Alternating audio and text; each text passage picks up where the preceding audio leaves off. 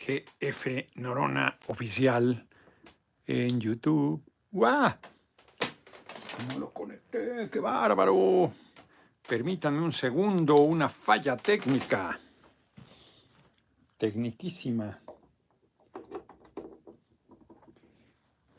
Es que cambié el tripié porque el otro tripié era de titiritanga, Un horror, tenía que hacer un montón de ajustes porque resulta, no hombre, una porquería, me costó carísimo, pero bueno, buena parte seguro del costo era esta lámpara y el un espejito que tenía ahí. Entonces es una porquería, está toda tembeleque, toda enclenque. Y fui, a, fui al paticurista después de que se canceló la reunión de la Junta de Coordinación Política, ni aguanta nada. Eh, no, es prudente porque el edificio principal de la Cámara, el que tiene que ver con el... Ahora no se ven los libros así, lo dejé muy alto. Eh, bueno, no importa.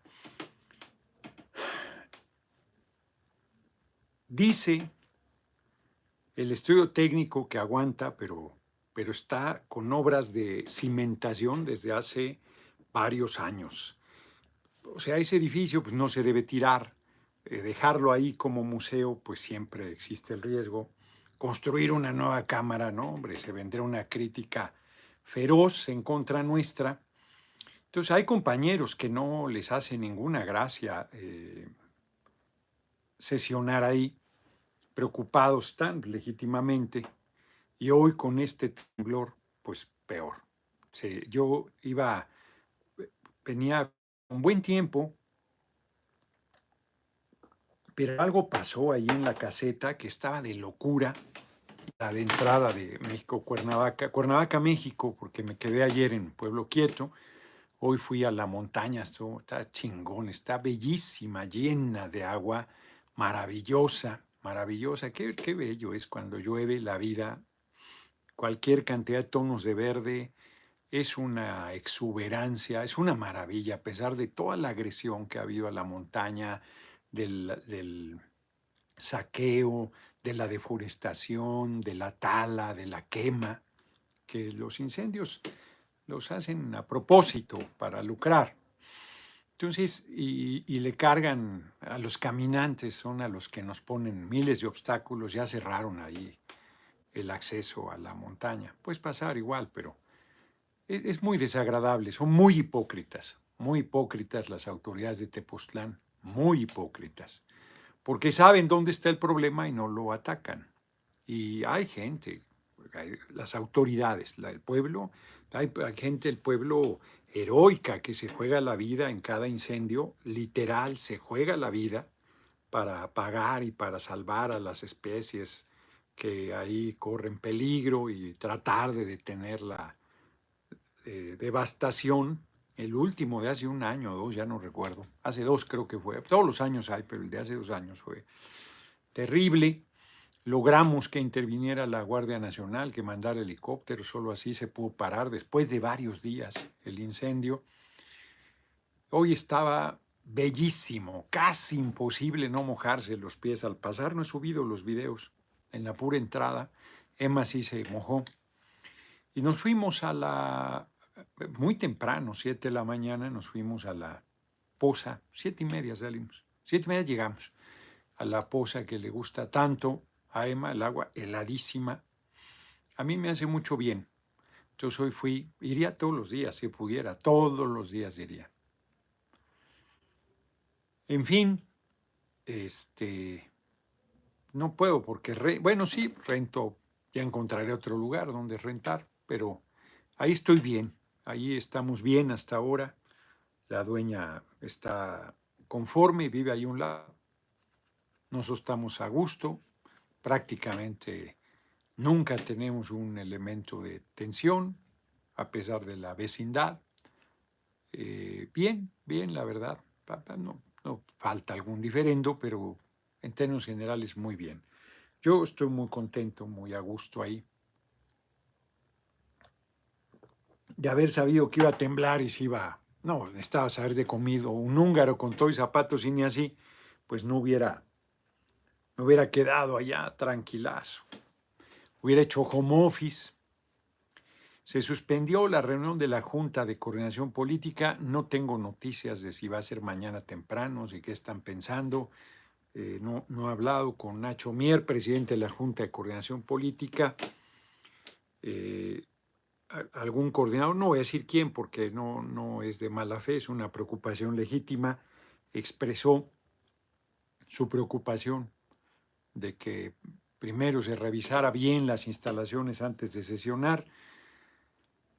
Yo entiendo la prudencia, pero creo que no, que no es necesario, pero no va a ser el diablo, ¿verdad? Sería terrible una tragedia ahí. Habría quien lo celebraría, pero sería una tragedia sin duda. Este, entonces ya me regresé, fui al paticurista que como yo me tusé las uñas, me, fregué y entonces batalló y me dolió un montón. A mí se me encarnan las uñas de los dedos gordos desde niño, no sé por qué. Antes decían que por los zapatos, ahora uso zapatos muy cómodos y no deja de pues, generarse ese fenómeno. Es este, horrendo, la verdad. Y luego regresé, pasé al, al Palagio a comprarme unos pantalones porque ya los que tengo me quedan grandes, cabrón, he bajado tanto de peso, nunca creí volver a la talla 36, entonces ahora soy talla 36, entonces tengo un chingo de pantalones, pero son 38, 38, ahora soy 36 y sigo disminuyendo, cabrón, a lo mejor ya ni debería comprar, esperarme a que llegue a 34. No, espero que no. Estoy bien, pero ya no, ya no quiero bajar de peso. Y luego vine a leer un poco, qué buen párrafo, lo acabo de compartir, este de Hidalgo el héroe. Está resultando un libro extraordinario. Esta es una época de la historia que yo he revisado poco. De Hidalgo no había leído ni una biografía, me recomendó Mancisidor, mi hermanita María Fernanda Campa, por ahí lo tengo, es Morelos, Hidalgo y no sé si Allende. Y me, no me atrapó, me aburrió, para decirlo con franqueza. Entonces por ahí lo dejé, como pasa con tantos libros, a lo mejor no era su momento. Ya veré después de leer este.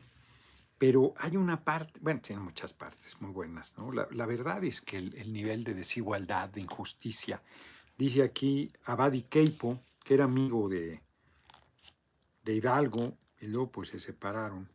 Con mucha claridad le dice, si en estos países se perturba el orden público, refiriéndose a la Nueva España, y las colonias, les recuerdo, eh, España, bueno, pues era la madre patria, tenía 300 años, sojuzgado al continente y eh, aquí era la Nueva España, como el virreinato más importante, y los españoles eran dueños y señores, ni siquiera los españoles nacidos en México, hijos de, española y de español, solo por haber nacido en México, creo yo, sea, valían menos, eran segundones.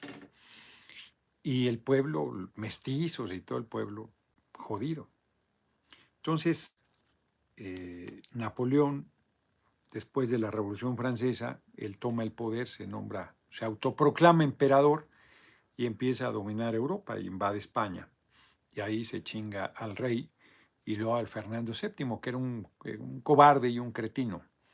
Y entonces, pues acá empieza, por un lado, la discusión sobre la Revolución Francesa, que guillotina a sus reyes e instaura la, la, república, no la primera, porque Estados Unidos fue la primera república, aunque comenté que en 1641 había Gran Bretaña por 10 años fue república.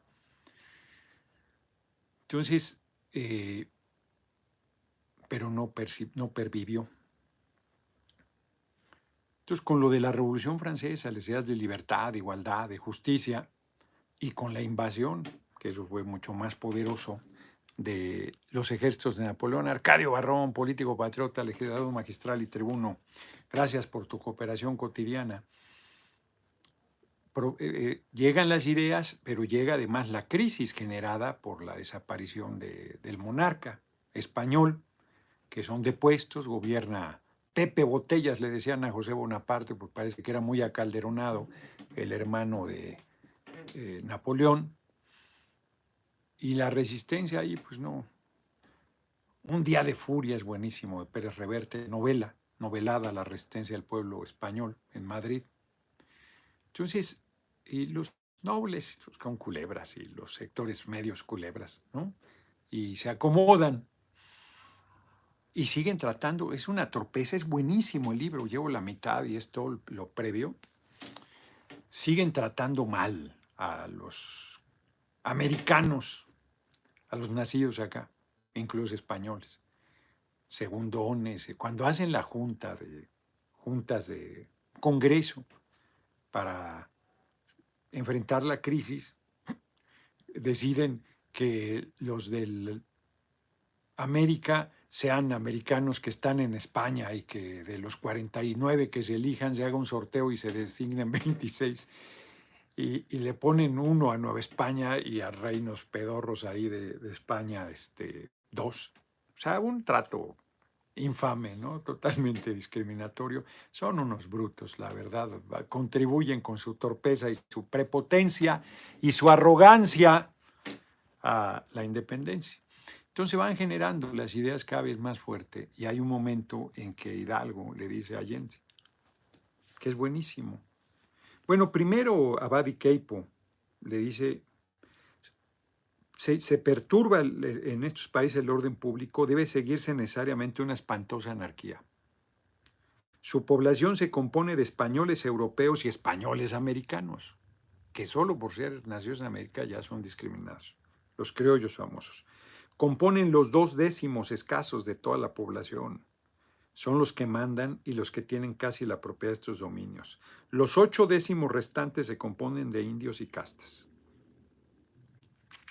Y luego le dice Hidalgo Allende, porque Allende era fuego, muy, era un militar muy valiente y muy, muy echado para adelante, muy este, temerario, muy apasionado, pero no era tan inteligente, mucho menos culto como Hidalgo. Entonces Hidalgo le dice a Allende, mucha cautela, mayor mesura, tratando de refrenar sus ímpetus y advirtiéndole que no perdiese de vista, vea nada más la claridad Hidalgo, que los autores de tales empresas, en este caso la independencia, no gozaban del fruto de ellas. Pues una revolución.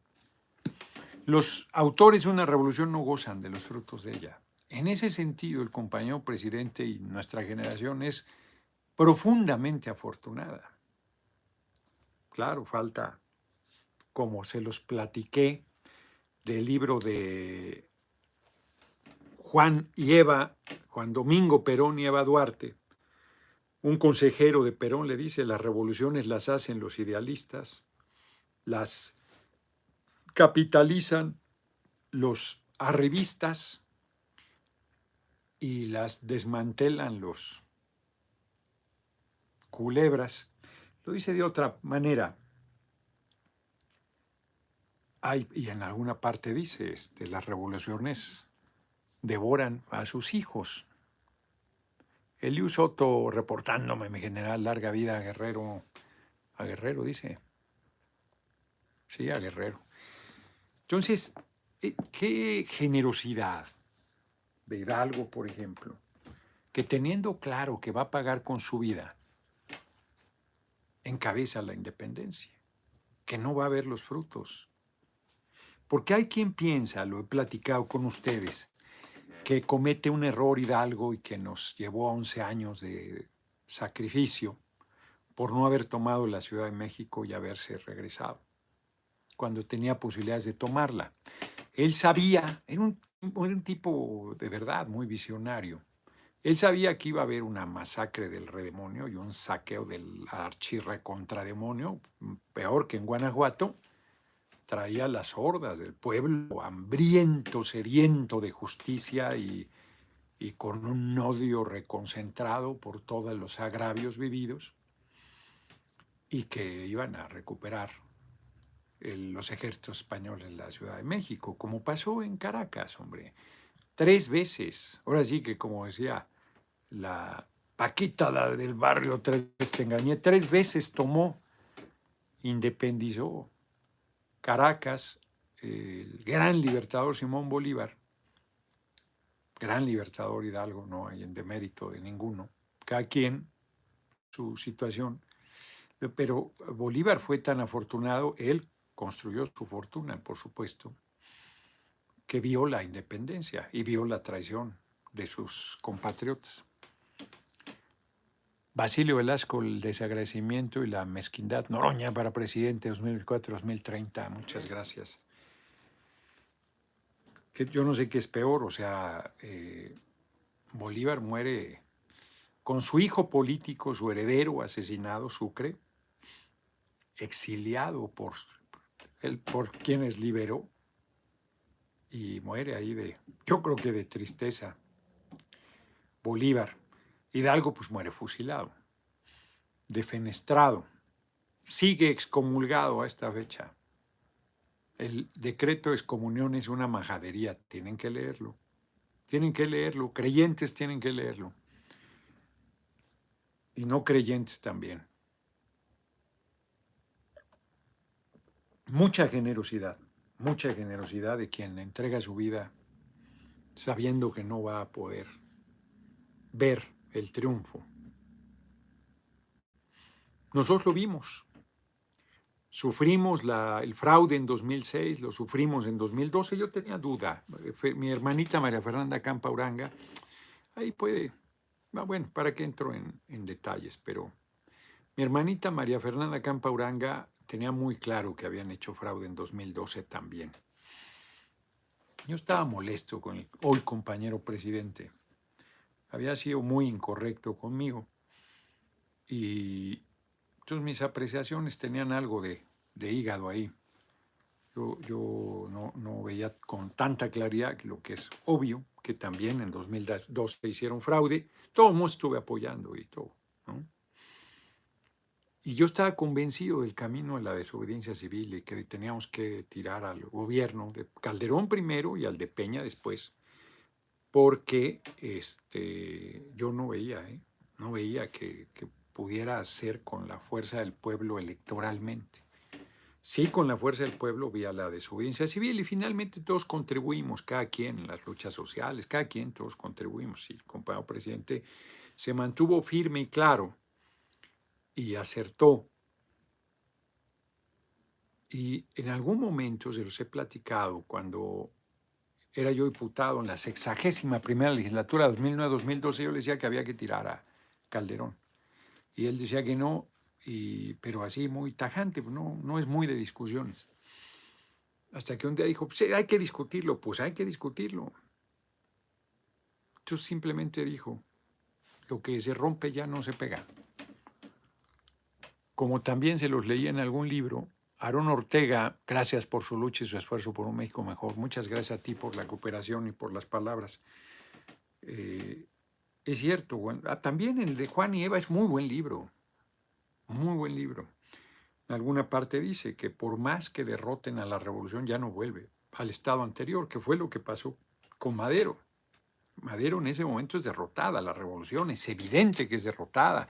Madero es asesinado, el vicepresidente ha callado un Congreso mayoritariamente maderista, acobardado, eh, una dictadura militar, la de Huerta, sanguinaria, asesinatos de diputados como Serapio Rendón, y luego el, el senador Belisario Domínguez. Disuelve el Congreso mexicano, Huerta, esa fue su puntilla, ese error político. Y al final es, ¿cómo movimiento paneaguado, equiparar? O sea, aquí les asusta que haga yo críticas al compañero presidente, siempre lo defiendo y lo seguiré defendiendo y haré críticas también. Pero movimiento paneaguado, equiparándolo, eh, comparándolo con Victoriano Huerta, no tienen madre. Victoriano Huerta, un asesino, un traidor, un militarote que con la fuerza de las armas desconoce al gobierno que debería defender, pacta con los que se sublevaron, traiciona doblemente y asesina al presidente Madero y al vicepresidente Pino Suárez. ¿Cómo puede los cretinos de Movimiento Paneaguado decir que la figura de Victoriano Huerta debía estar ahí en la cuarta transformación? No tienen madre, son unos cerdos, unos majaderos y unos ignorantes monstruosos o de una mala fe monstruosa o las dos. Total, creyeron que volvían a poner las bases del porfiriato, eso no fue nunca más. La revolución resurge con más fuerza y da paso a ese proceso de transformación tan importante que fue la Revolución Mexicana, una transformación armada, que por cierto, pues sí lo vio Obregón, aunque le costó la vida también, ya su ambición de poder. Calles murió de viejo, Villa no vivió para contarlo, ni Zapata. Muchos revolucionarios fueron devorados por la propia revolución porque en la disputa por el poder a Stalin le cargan las tintas, disputó el poder con Trotsky, lo derrotó. Y no, no se andan con chiquitas. Nuestro proceso va a ser muy duro, está siendo muy duro no llegará a esas cosas, por supuesto. Compañero presidente está muy contento. Qué bueno que lo esté, porque efectivamente vamos a mantener el gobierno. ¿Con quién? ¿Con quién? Pues el pueblo va a decidir. El pueblo va a decidir. El pueblo va a aceptar la imposición. Pues, está en camino, evidentemente, una imposición. Ya, a ver, quien diga otra cosa está diciendo, quien tenga ojos para ver, que vea. Y el pueblo puede detenerla. Yo creo que la va a detener. No, tengo ninguna duda. Y que se va reduciendo el número de quien pueda encabezar esa rebelión dentro del movimiento para fortalecer al movimiento. Y una rebelión correcta, legítima, no rupturista, sino democratizadora. Una rebelión igual, no violenta, de razón, de claridad, de recuperación de nuestra memoria histórica para no repetir lo que tanto daño le hizo al país que fueron las imposiciones hay evidentemente una imposición en camino. Y esa imposición, la cargada, se suma el embajador Ken Salazar, majaderamente. Yo creo que él no tiene derecho a intervenir en asuntos internos de nuestra patria. La verdad nos hará libres, la verdad es revolucionaria, nuestro próximo presidente de los Estados Unidos mexicanos. Muchas gracias, Benjamino. Entonces, pero al margen de que tenga o no derecho a opinar, es evidente su... Eso...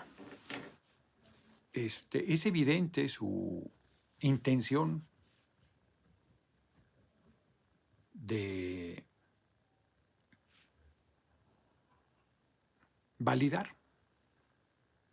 Yo creo que no le hace bien. Yo creo que no. Ahora sí que como cuando éramos niños, se te caía algo al piso, había quien lo recogía, pero la mayoría no, no, unos bobos. No, no, ya lo besó el diablo. Pues yo creo que ya la besó el diablo. No, no, no, pues el embajador de Estados Unidos dice que qué bueno. no, no, no, no, no, no, no. Ya, ya valió madre. como dicen, ya valió Berta, porque pues, está cabrón. Yo de verdad creo que están subestimando al pueblo y que todas las señales que están mandando pues son para descarrilar a la cargada. Porque pues porque es un error, porque es muy majadero, porque es muy burdo, porque es mucha prepotencia y mucha arrogancia. Están Yo creo que equivocándose. Yo creo que equivocándose, demostrando una este, falta de libertad. Falta de libertad.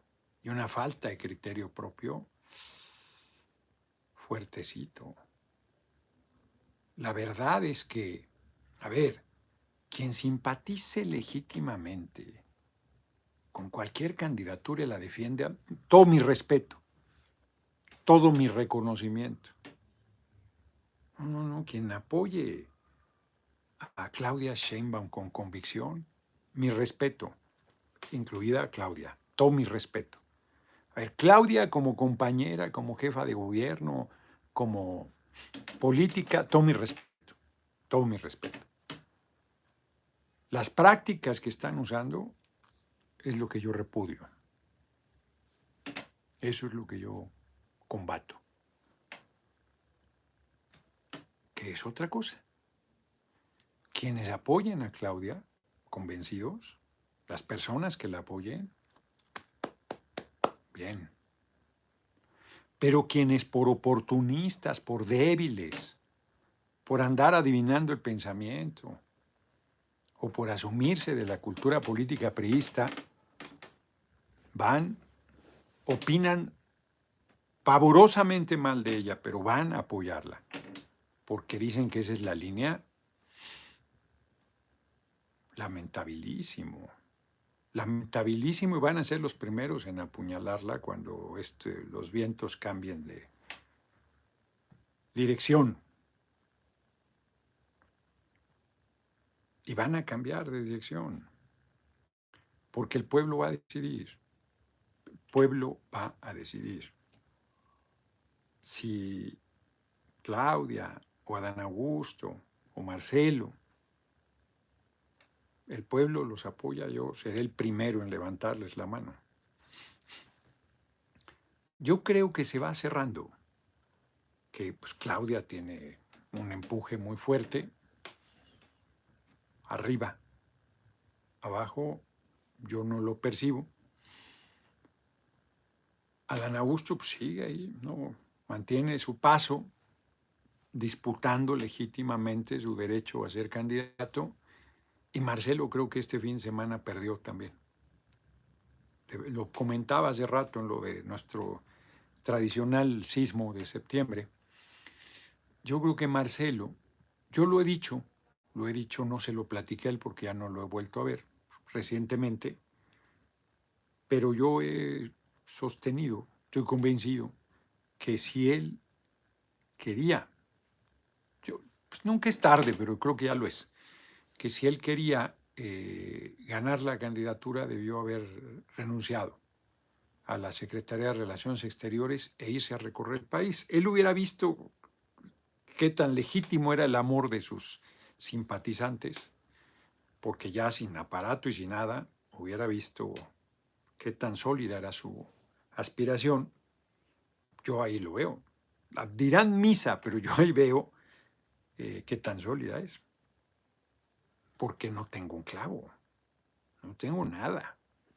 Entonces, todo lo que voy haciendo es por respaldo de la gente. Sin ese yo no, no daría ni medio paso. No podría. Entonces Marcelo debió haberse probado. Debió haberse probado porque arriba, hasta, arriba ya perdió. Arriba ya había perdido, pero este fin de semana este, yo creo que fue derrotado sacado del escenario con su eh, aceptación. Es claro que ese escenario fuera del país ya no le da nada, nada. Al que salga ya en el funeral de la reina Isabel no le da políticamente con el pueblo nada. Para la egoteca y para el álbum y la chingada está muy bien, ¿no? Se ha codeado con los dirigentes eh, políticos y dirigentes mujeres y hombres políticos del mundo, pero en cuanto a respaldo con la gente, eso no le da nada. Hace rato que no le da nada. Y miren que ha hecho una labor destacadísima la Cancillería, destacadísima.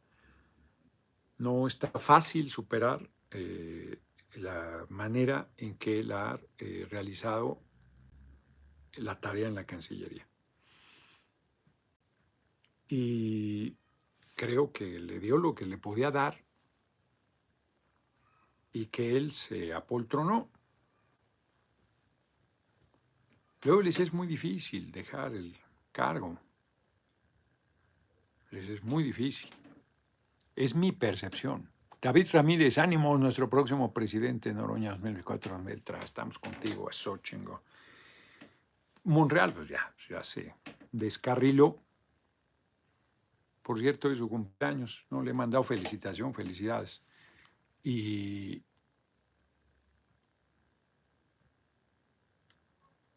y yo, pues ahí estoy. 26 de noviembre, 12 del día, Plaza de Santo Domingo, acompáñenme. Asamblea informativa, inicio de la campaña nacional de afiliación del PT. Acompáñenos, acompáñenos, vengan con nosotros. A lo mejor hasta una venta de libros después. Estaría bien, ¿no? Sería una combinación de lo que soy. Librero, libérrimo y político. Yo creo que igual y para quienes vengan de los estados aprovecho para hacer una venta de libros. Con un obsequio a los primeros 100, pues hasta donde alcance, no sé si tengo 100 libros de la Casa Blanca, se los obsequio. Vamos a poner fichas, no nos va a pasar como con las quesadillas allá en Tepoztlán. Conforme van llegando su fichita. Ándale, es buena idea, es buena idea. Va a estar pesado, pero a las 3 de la tarde. Venta de libros con obsequio de la Casa Blanca a los primeros sin dedicatoria, no me voy a poner a dedicar 100 libros ese día, paso sin ver y no va a haber para venta porque no creo que tenga yo más de 100. Y ya, ya dije, si son menos, pues menos, ¿eh? los que haya. No venderé ni un libro más ya de aquí a noviembre. No he vendido, de todos modos.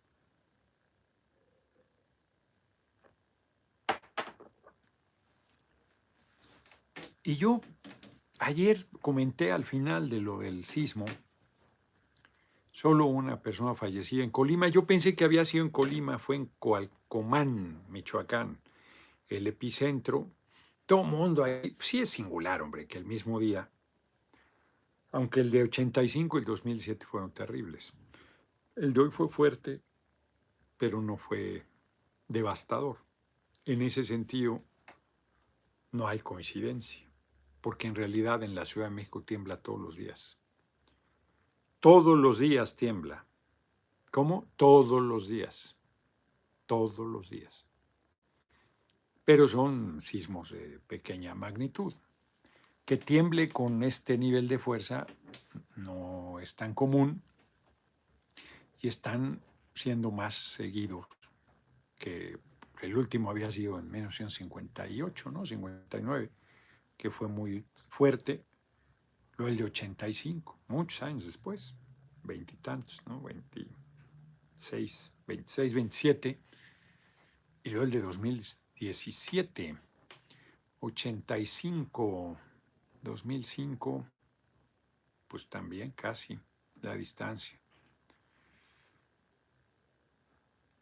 Y el de hoy que estuvo, cabrón, ya lo comenté, pero pues comento, iba yo a la cámara, a la reunión de la Jucopo, que suspendió Eugenio Lara, muchas gracias por tu cooperación.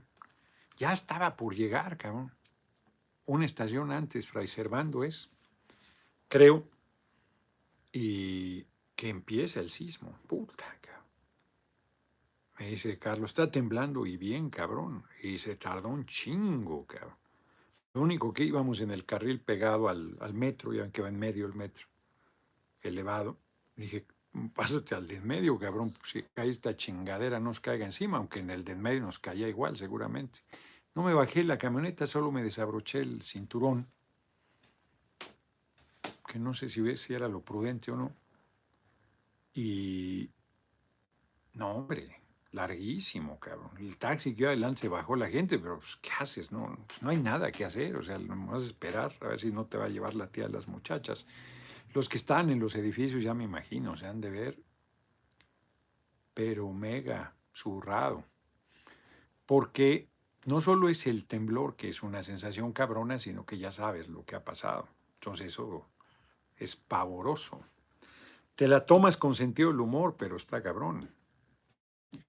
Por supuesto que está cabrón. Nadie. Yo, soy ateo menos, pero nadie, ni los creyentes se quieren morir. Pero nada. Pues creen en Dios, pero no creen. Si se mueren ya van al seno divino, cabrón. Debe ser la máxima aspiración de un creyente, diría yo. Supongo. Yo como no creo, por pura madre que me quiero morir, Elmer Bauman, aunque no lo pueda ver a diario, siempre estoy muy pendiente de las palabras del futuro presidente. Saludos desde Toronto. Fíjense que voy muy bien en eso porque, bueno, termino lo del sismo, entonces ya pasó, llegamos pues, como una 15, yo creo, a la cámara pues, cerrado. Una mujer se saltó, una mujer joven, está desesperada por salir, seguro tenía hijos, querer por ellos. Se saltó, se aventó, salto grande, más de dos metros, tres metros, quizás eso, dos metros. está cabrón, ¿eh? O sea, muy ágil. La adrenalina o las dos cosas, el zapato, el tacón cayó sobre ellos, a ver si no se lastimó, luego se los quitó y siguió corriendo. Si no, debe, bueno, pues saltar descalza estaba cabrón, pero con los zapatos de tacón también estaba cabrón, porque el madrazo del impacto se había roto las costillas a los zapatos, seguro. Impresionante. Y a mí me dejaron pasar, me estaba orinando, cabrón. Entonces, ya me dejaron pasar al baño, que está muy bien, por cierto, los vigilantes ahí en la caseta. Muy bien, muy limpio, buen espacio, bien ventilado, muy bien. Y, este, y tienen comida para gatos ahí, como hay gatos que andan ahí sueltos.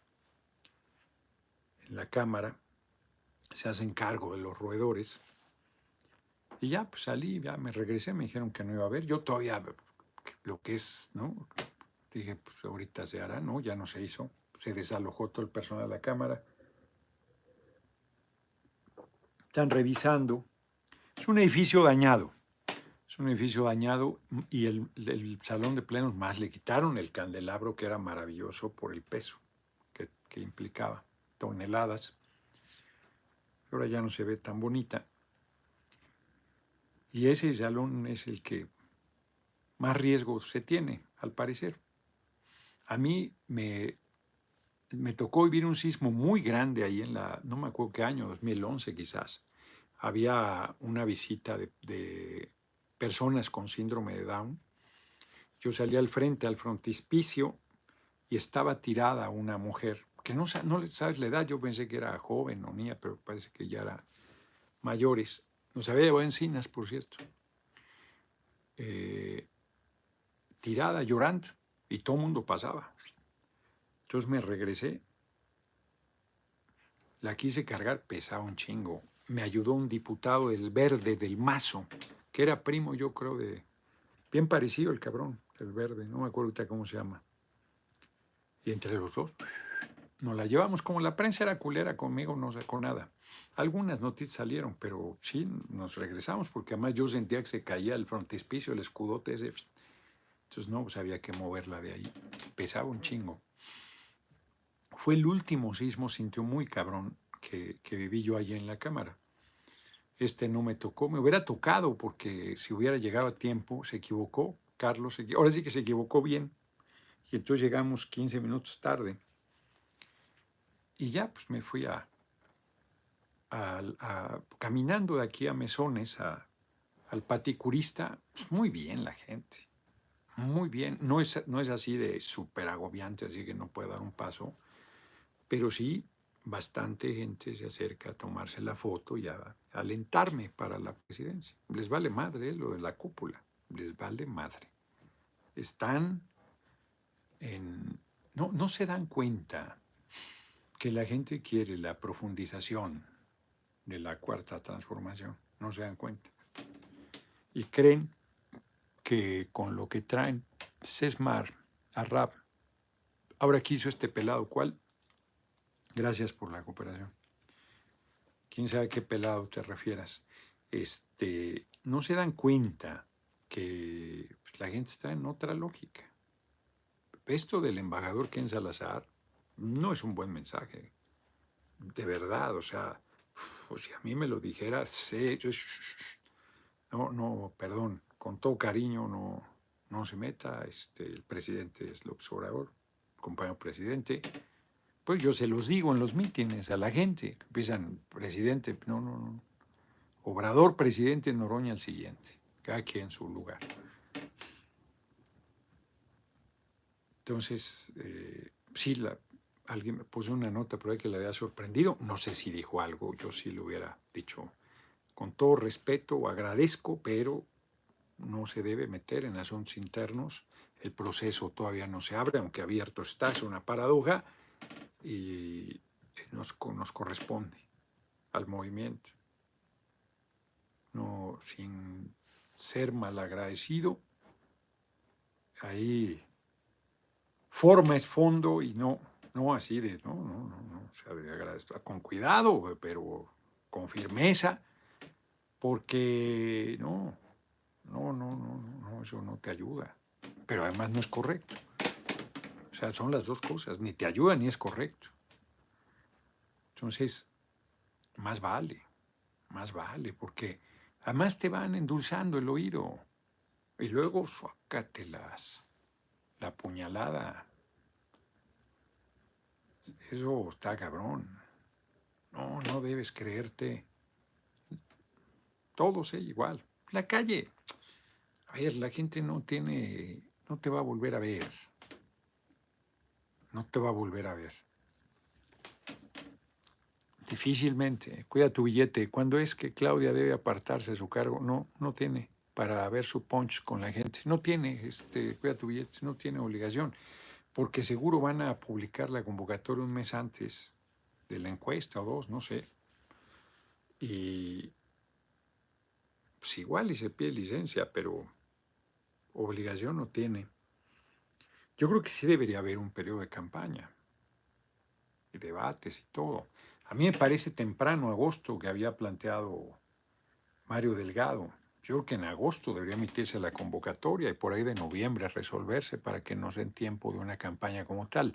Frederick Gonzaga, los consulados en Estados Unidos están pésimos, no dan cita ni para renovar el pasaporte y de ahí empiezan a cobrar si quieres cita. Si no te dicen que te van a llamar y nunca te llaman. Hay quejas de los consulados y otros que han hablado que, este, que las cosas van muy bien. Entonces se necesita saber en qué lugar está pasando eso de la ganancia de la presidencia es no creer cómo te han amedrentado los del PREAN y sigues en la lucha por un México más grande, Noroña. Muchas gracias. Pues yo estoy echado para adelante. Yo estoy echado para adelante. Este, si hubiera reelección, yo apoyaría al compañero presidente. Sin duda. Sin duda. Y, no estoy, saber, o sea, hay una diferencia. hay una diferencia, no, no porque yo no sea el beneficiado de la simpatía, sino porque debe ser la gente la que decida. Él está de acuerdo públicamente en eso. Pero en los hechos están pasando otras cosas. Sea, él dice claramente el pueblo va a decidir, no me meto, no hay señal, no hay preferido, no hay pero las señales, todo mundo ve otras señales. Entonces, está mandando señales equivocadas.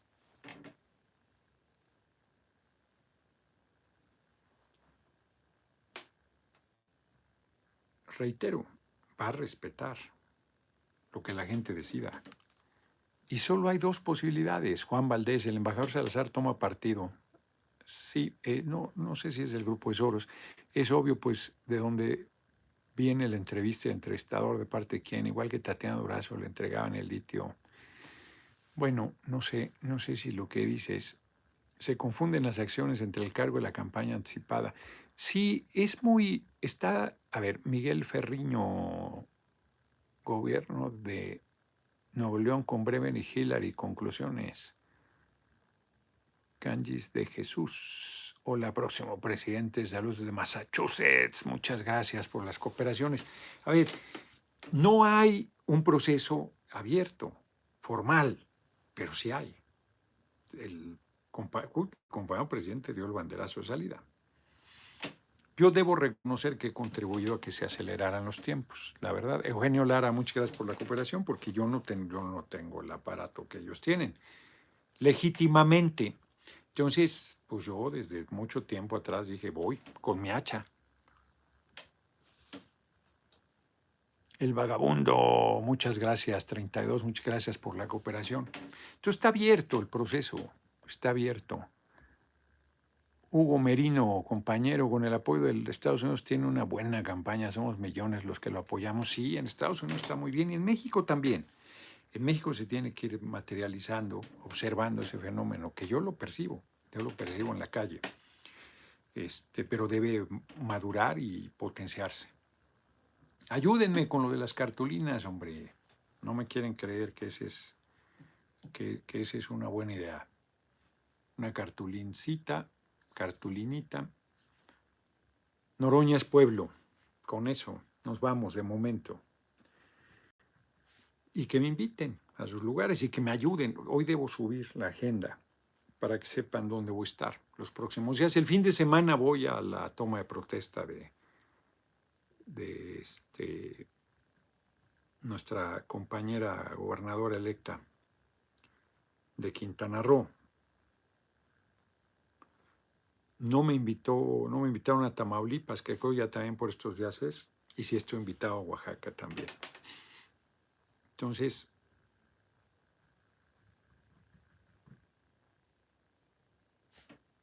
así está. Así están las cosas. El miércoles voy a Jojutla, que fue destrozada por el sismo de 2017. Ahí voy a estar a las 10 de la mañana. Mañana me voy a Pueblo Quieto, quizás después de la transmisión. Todavía de, Pueblo Quieto le cuelga Jojutla. Entonces, eh, el jueves hay sesión. El jueves mismo empieza el Seminario Internacional del PT. Jueves, viernes, ahí, ahí voy a estar el viernes, yo creo. Y el sábado me voy a Chetumal Jesús José Murrieta desde Dallas, saludos. Mi gallote, tú serás nuestro próximo presidente. Yo creo que sí, yo creo que sí les voy a ganar. Dice aquí, eh, insisto que Adán Augusto es un operador de AMLO para imponer Mauricio Durazo a Claudia. Este va a levantarle la mano. Pues ayer le, le, lo trataron mal. Ayer lo trataron mal, antier, el sábado, en el Congreso. Le, este, silbaron, le silbaron. Y yo creo que originalmente esa era la idea, pero Adán Augusto pues tiene su corazoncito y está buscando legítimamente la candidatura. Lo comentaba el chapucero hoy, me, lo platiqué hace rato, la verdad es que me pareció bien su comentario, porque dijo que eran dos, ya sacaron a Marcelo, yo creo lo mismo. Yo creo lo mismo, eh, Adán Augusto y Claudia.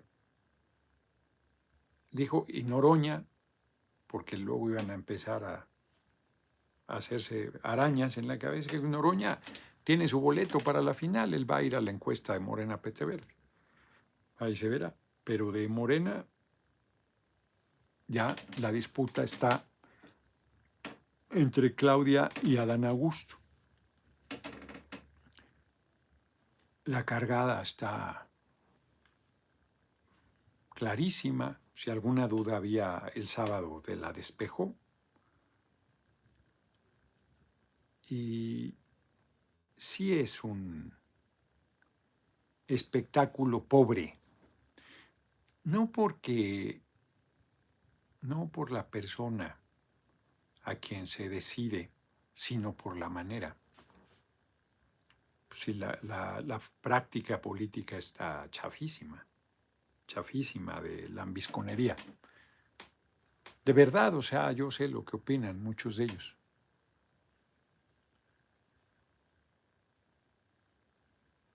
Y no es de... No es de respaldo.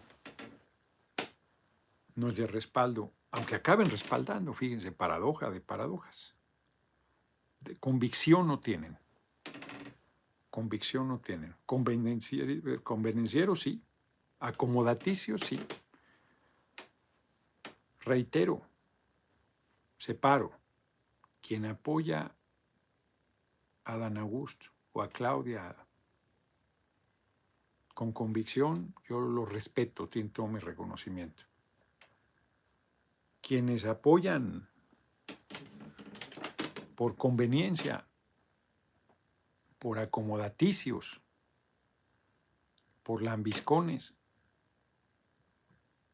pues esos no merecen ningún respeto.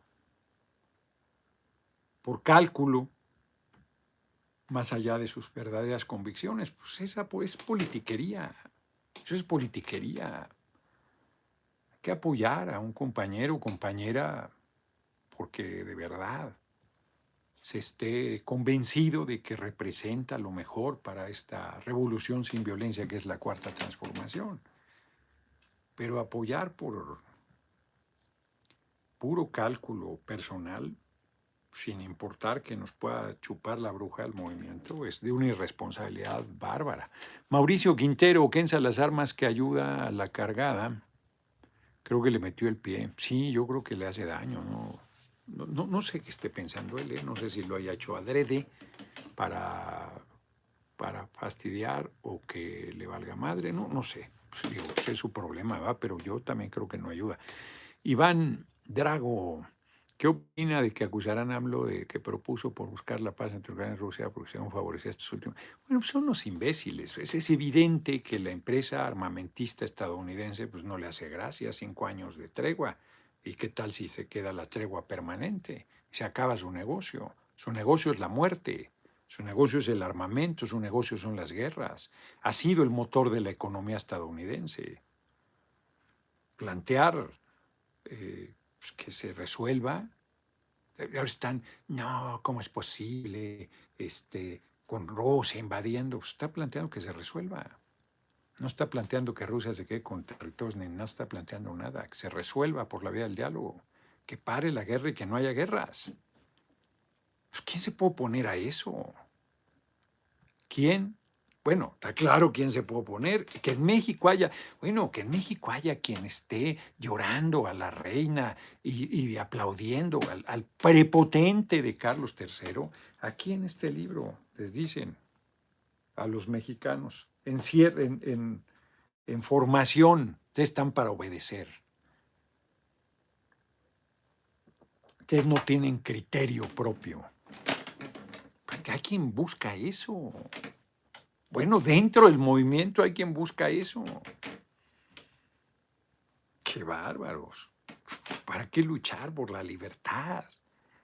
Para acabar empinado. Está cabrón. Yo prefiero que me chupe la bruja luchando por la libertad, por la igualdad, por la justicia, por la equidad, pero que me chupe la bruja cien veces. Pues sí, sin cuidado. Pero nadie dirá aquí, ahora sí que como decía Ricardo Flores Magón, que nadie va a decir aquí ya yace un comodino, aquí ya yace un cobarde, aquí ya yace un lamezuelas. No, no, no, no, aquí están los restos de un hombre libre. Vivió como tal y pagó el precio del ejercicio de su libertad. O sea, a ver, si yo tengo que escoger entre ser libre y ser presidente, pues escojo ser libre. No, no, a ver, que no tenga duda nadie. Mi primera opción fundamental es ser un hombre libre. Esa es mi definición.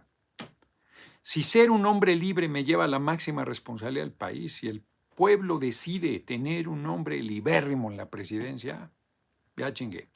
Y si el pueblo decide que ni madre, que un hombre libérrimo no, que la cargada está bien, ¿dónde firmo que apoyaré.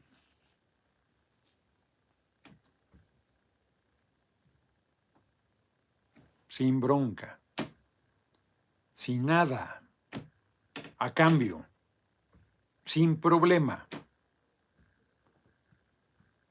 Que manden a las Islas Fiji. Sin bronca, ya veré si voy o no, si me quedo aquí a vender libros. Sin problema. Pues solo me gustaría para conocerlas, ¿eh? Que me andaran a Indonesia. Ya que conozcan somos, ya me regreso. A lo mejor. Les voy a ganar. Les voy a ganar. Están subestimando a la gente. Están subestimando a la gente. El pueblo va a decidir. Y a cómo se perfila, el único que va a dar la lucha soy yo. Mi hermanito Adán Augusto está obligado a mantenerse sacando la tarea en la responsabilidad que tiene. Su oportunidad de ser candidato es desde el espacio que tiene. Es correcto. No era el caso de Marcelo. Y no porque sea mi hermanito. A ver, si yo pensara que Adán Augusto tiene que renunciar para poder tener una posibilidad de ganar, este, lo diría. Lo diría. No, no creo que sea su caso. Yo creo que el caso de Marcelo sí. El caso de Adán Augusto no tienen condiciones diferentes, cercanías diferentes con el compañero presidente.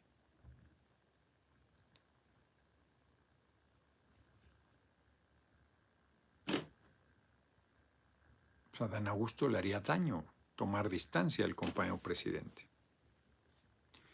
A Marcelo le hace bien, o sea, porque no es tomar distancia, romper, sino es decir, pues voy a hacer mi esfuerzo,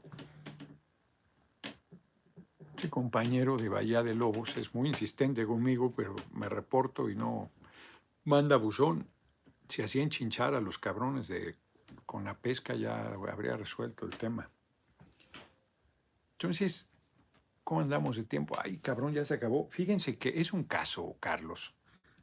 Este, bueno, yo también quiero que se fijen demasiadas cosas, pero se me quedó el tortafolio ahí en el en la camioneta. Entonces, pues, no puedo ver las efemérides, pues están en el otro pinche teléfono. Tendré que ir al rato por el tortafolio. hace rato que busqué, dije, a ver, para sacar para las efemérides. Nada. Entonces hoy no hay efemérides. Las efemérides, un día como hoy, de 1985, hubo un sismo de su chingada madre que causó muerte, dolor, sufrimiento terrible se cayeron lugares emblemáticos, el Hotel Regis. Eh, yo no conocía esa cafetería ahí a un lado del Moro, algo de leche, super leche o algo así. Este, se cayeron edificios en la en, frente centro médico, no me acuerdo cómo se llama esa unidad habitacional, varios edificios de ahí se cayeron. Ahí vivía la madre de Raúl Álvarez Garín, doña Manuela Garín. Ahí sigue el departamento. Este, no, bueno, aquel centro, aquí yo vine a repartir eh, despensas, en, trabajar en el Seguro Social. Con Juárez Pérez Villalobos, vine Florentino Castro López era nuestro jefe. Venimos aquí a, repartir eh, despensas a la gente. No, hombre, toda esta zona devastada, ¿no? Porque la gente se fijó en la Roma y todas otras partes pero el centro fue demoledor y se vio la pobreza brutal que había en esta zona. Se hicieron los departamentos de renovación habitacional, ahí le tocó a mamá, que ya vivía en una vecindad que se cayó en el sismo de 85, en Vidal Alcocer 716. En dos días mi madre cumple años de muerta, ella murió dos días después del sismo de 2017, el, el 21, el 21 de septiembre de 2017 ex hermana y saben qué condiciones. Yo también lo sé. Este. Y un día como hoy, de 2017, sismo. Terrible también. Antes, Salazar, muchas gracias por tu cooperación. No, hombre, no solo a Durango, el sismo 85 sacó gente de todo el país y le fue muy mal recibida. Es terrible porque la Ciudad de México es muy hospitalaria, es cabrona, pero es muy hospitalaria, todo el mundo es bienvenido de todo el país y ya sus bardas, esas patria, mata un chilango, claro, la arrogancia eh, de los capitalinos hace lo suyo también, pero, pero en general aquí la gente es bien recibida, bien recibida. Una chingonería mi base, hombre, esta sí está muy bien, muy sólida, perfecto. Tú noto aquí que le abría las patas y se movía y la chinga esta está al tiro para cerrarla, guardarla y volverla a poner sin pedo. Muy bien, estoy muy contento de mi adquisición. Pues no hay efemérides hoy, hombre. Ya las checaré después y mañana igual y las comparto. 19 de septiembre. Se dieron las grandes organizaciones de, de este, damnificados por el sismo. Cuauhtémoc Abarca, ¿qué se habrá hecho ese, de ese hombre? Murió Rodrigo, claro, Rodrigo Eduardo González Osman, Rodrigo a los 34 años, muy joven, músico de calle, trovador mexicano, conocido como el profeta del nopal, sí, hombre. No, hombre, fue terrible el sismo 85. No, el, el, Consejo Editorial va a estar en la Feria del Libro El Zócalo, en la Feria del Libro de Monterrey y en la Feria del Libro de Guadalajara. Mi libro lo voy a regalar aquí, en el 26 de noviembre. 3 de la tarde. ¿Ya viste el video, Carlos donde le niega el salón a un hombre negro? Sí, hombre. Sí, sí, sí, sí, sí. Este, pero hipermajadero. Es un racista, es un tipejo, hombre. Pero, ah, cómo suspiran aquí por un rey que los desprecie. Está cabrón. Bueno, suspiran por el comandante Borolas, que los aborrece, se burla de ellos, los desprecia, acomplejado suspiran por Peña. Está cabrón. Tienen un chingón en la presidencia, como es el compañero presidente. Y este. Está cabrón. Miguel Ferriño, ¿se puede ser presidente sin el respaldo de Estados Unidos? Pues sí, cabrón, sí puedo también poquitos. Muchas gracias por tu cooperación. Ah, sin el respaldo del gobierno. O sea, pues claro, cabrón, si el que vota es el pueblo. ¿Tú crees que el gobierno de Estados Unidos quería que López Obrador fuera presidente?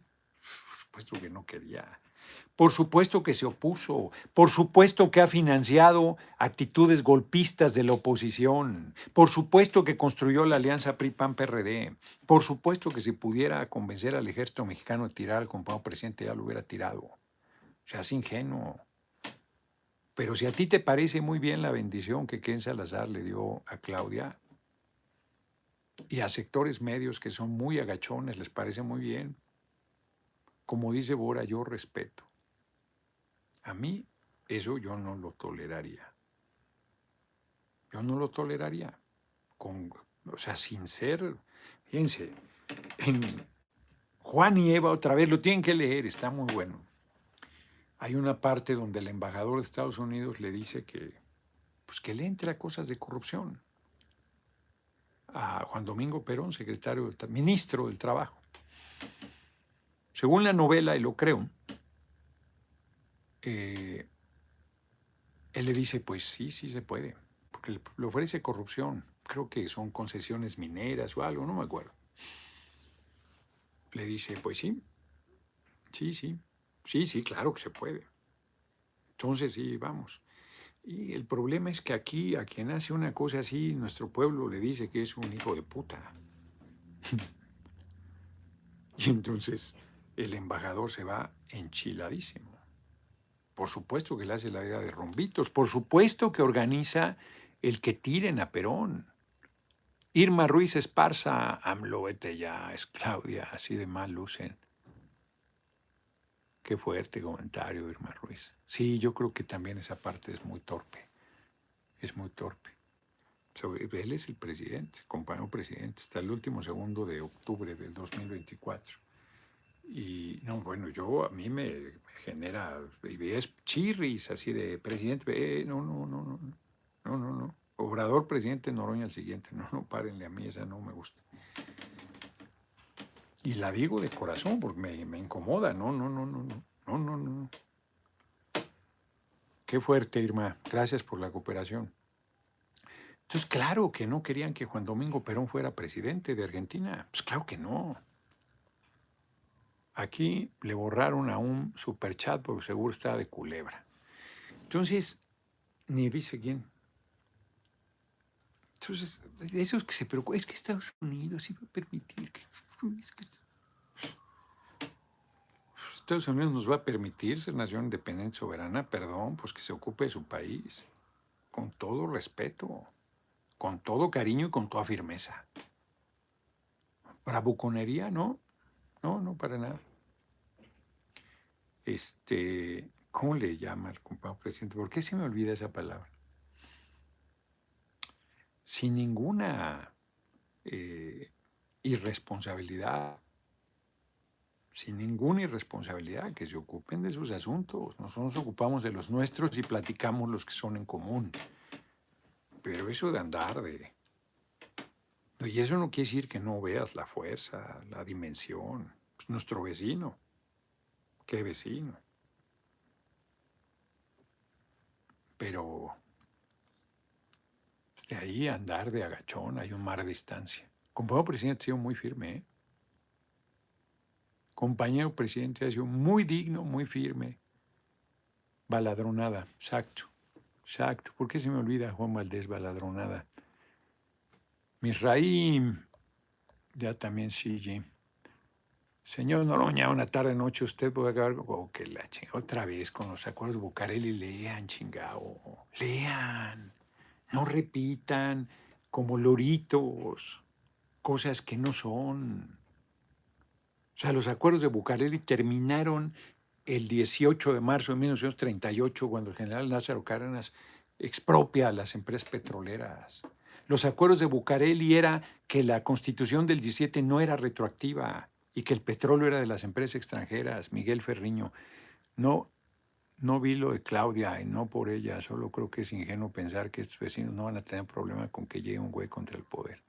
Pues, ¿Quién dice que no van a tener problema? Pues, ¿Quién dice que no van a tener problema? pues es su problema. O sea, pero que nosotros andemos de agachones viendo, ay, este sí te gusta, este sí te gusta, este sí puede pasar. Puta madre, pues entonces hagámonos colonia de Estados Unidos, ¿para qué queremos ser nación independiente? Si queremos que ellos nos sigan, ¿quién? ¿Ustedes creen que la revolución les gustó? ¿Ustedes creen que les gustaba Carranza, que les gustaba Obregón, Calles? ¿Ustedes creen que les gustaba? General Lázaro Cárdenas, ¿creen que les gustaba? creen que les gusta el compañero presidente. Sean agachones. No sean agachones, o sean agachones. Y luego no se quejen. Luego no lloren.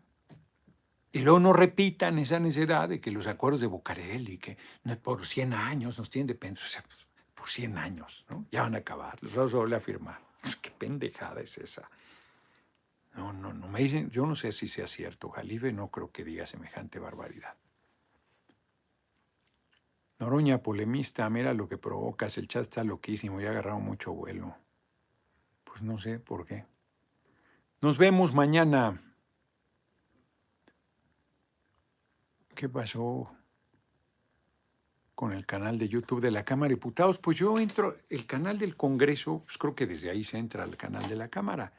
Yo lo veo que ahí está, pero he visto que han dicho que, el canal no está, no sé, le voy a preguntar a ver cómo está el asunto. Saludos desde Cancún, Marilú, eso, ahí nos vamos a ver. Exacto, agachones nunca, hombre, pues vamos a andar. Pues una cosa es que seas prudente, que sepas que Estados Unidos... Decían, nunca Estados Unidos nos va a permitir un gobierno nuestro. Pues ahí está el compañero presidente. Estamos pidiendo la autorización. Pues somos un pueblo soberano, por favor. Sean corazón de pollo. Pues así no se va a ningún lado, ¿eh? Quien anda de rodillas, pues Ángel Cool con todo por la transformación, apoyo total. Pero ¿quién ratificó después de amar? Pues sí, pues ese es el tema que he estado comentando. ¿Les parece bien? Pues apoyen. No, hombre, a Calife no lo invitaría a mi gabinete nunca. Nunca. Punto.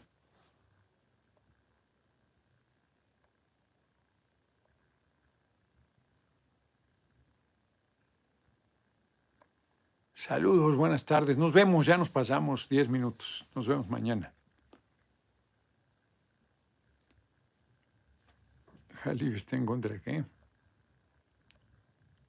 Sócrates. Y aunque no estuviera, y aunque no estuviera, creo que este Jalif es muy mal político. Exacto, no les gusta AMLO, no tienen sin cuidado, exacto. No era presidente, un presidente, buena pelea, pues puede que se dé ese escenario. Leonora me dice que me cuido mucho, pues me cuido un chingo. El canal de diputados es independiente, fue el que eliminaron. Bueno, pues ya lo volverán a poner, quién sabe qué haya pasado. Checo. Ya no somos colonia, pues sí, hombre. Nos vemos, nos vemos mañana. ¿Para qué entregó su vida a este hombre? Si le tienen, si quieren ir a pedirle permiso a Estados Unidos para mover una pestaña. No, bueno. No, bueno. Nos vemos mañana, 6 de la tarde, desde Cuarto Oscuro. Voy a estar ahí a las 5 de la tarde. Ya les platicaré. De ahí les voy a platicar. Ahora sí que les tengo una sorpresa chingona mañana.